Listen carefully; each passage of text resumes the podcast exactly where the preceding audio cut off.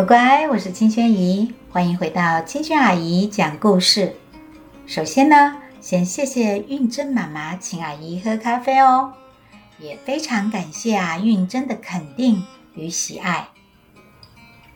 好，那上一集啊，我们讲到狮身人面的女妖斯芬克斯给伊底帕斯王子啊出了一个难题，这个难题就是什么东西？早上四条腿走路，中午两条腿走路，晚上三条腿走路。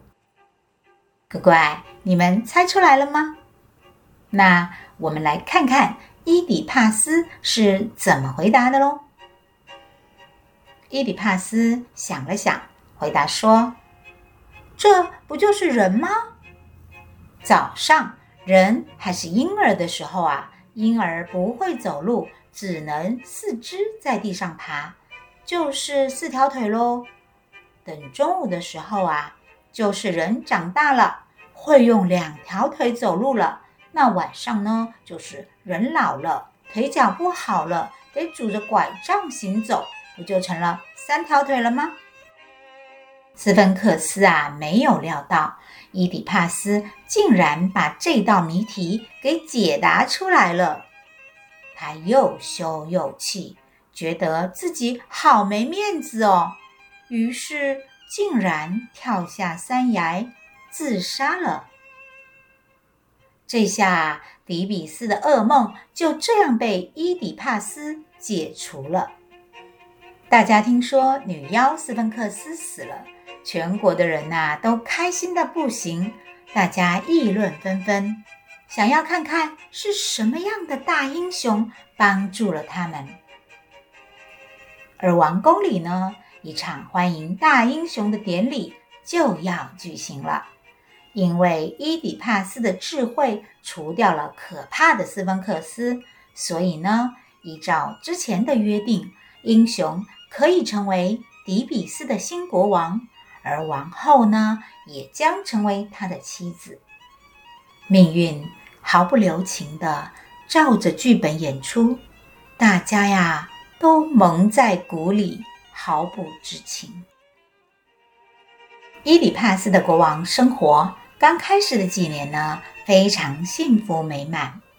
底比斯呢也风调雨顺，国泰民安。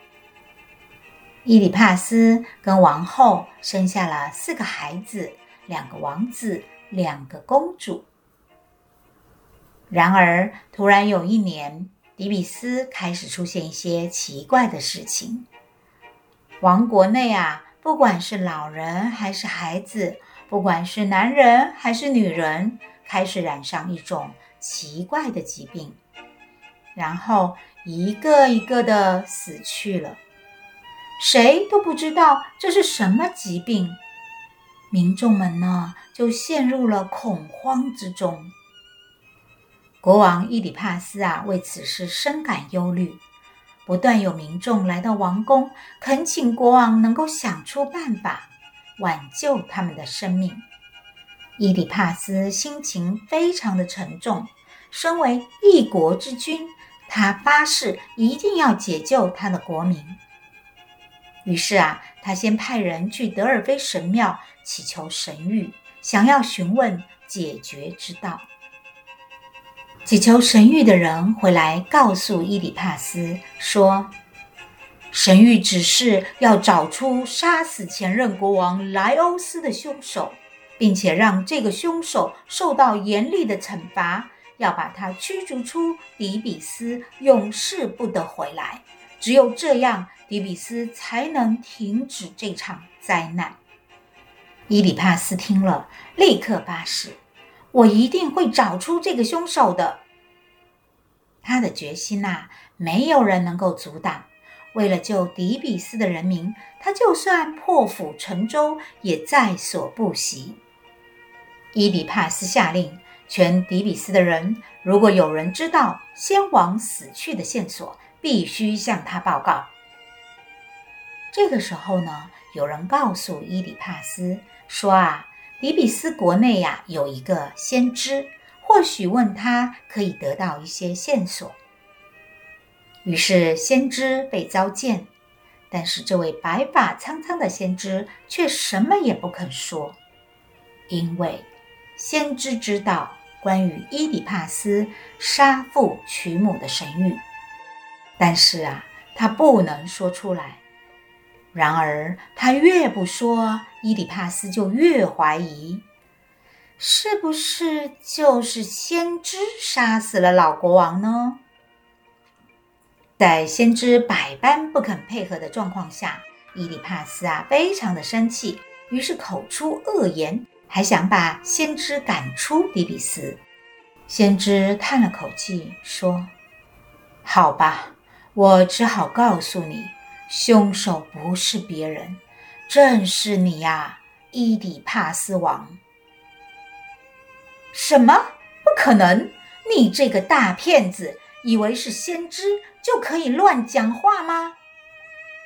伊底帕斯更生气了。王后闻讯赶来，听到先知说是伊底帕斯杀死了老国王，也觉得滑稽可笑。他嘲笑说：“什么先知神谕，看起来啊，没有一个准的。”王后说。当初老国王莱欧斯在德尔菲神庙得到神谕，说他会遭受到自己亲生儿子的杀害。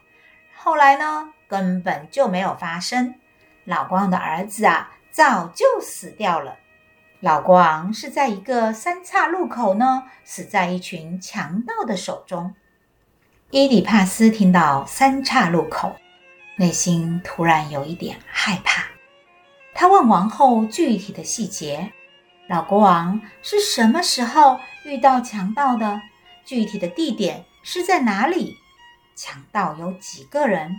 老国王呢？又带了几个随从？还有没有幸存的随从呢？王后说：有一个幸存的老随从，平时啊是国王的牧羊人。不过啊，找老随从来应该没必要吧？但是伊里帕斯坚持要把老随从找来，因为他越来越感到恐惧。他担心啊，自己真的是杀死老国王的凶手，就像先知说的那样。这个时候啊，刚好啊，柯林斯派了一位老信使来，带来了一个悲伤的消息：柯林斯的国王与王后，也就是伊底帕斯的养父母。年纪太老了，近日呢已经过世了。伊底帕斯非常的难过，但是啊，又有一点暗自庆幸，因为当初呢，他离开家乡就是害怕自己会被神谕算准，杀父娶母。现在父母过世了，神谕并没有应验，他告诉信使啊。自己当初离开家园，就是害怕神谕说的杀父娶母会真的发生。老信使却说：“啊，亲爱的伊底帕斯，你根本不需要担心这件事啊，因为你根本不是柯林斯国王王后的亲生孩子呀，你是我从一位靠近底比斯的牧羊人那里接过来的。我们不知道你的父母是谁。”不过啊，你的脚踝有被刺穿过的伤口哦。伊底帕斯听了，目瞪口呆；而迪比斯的王后听了，更是浑身冒冷汗，脸色惨白。他恳请伊底帕斯不要再追问下去了。但是啊，伊底帕斯太想要了解自己的身世了，坚持想要知道自己的真实身份。王后心慌意乱，默默地离开，回自己的寝宫去了。此时呢，那个当年从老国王莱欧斯命案现场逃回来的老随从也赶到了。当他看见柯林斯的老信使时，呆住了；老信使看见他，也愣住了。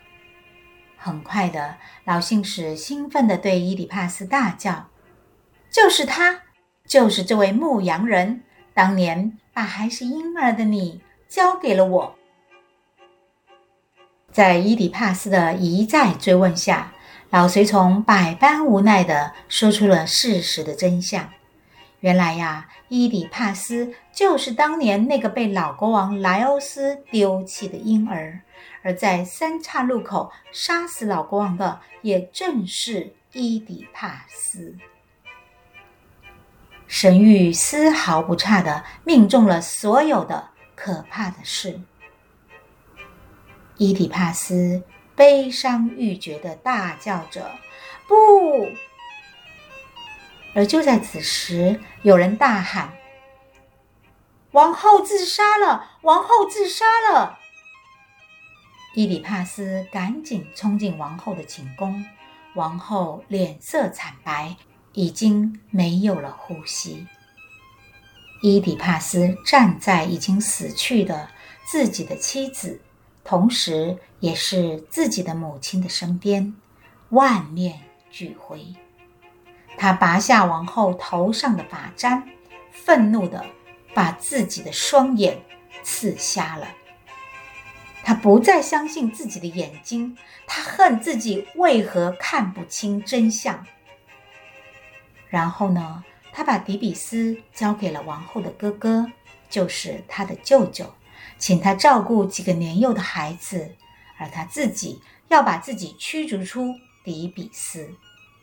在四个孩子中，有一个女儿叫做安蒂冈尼。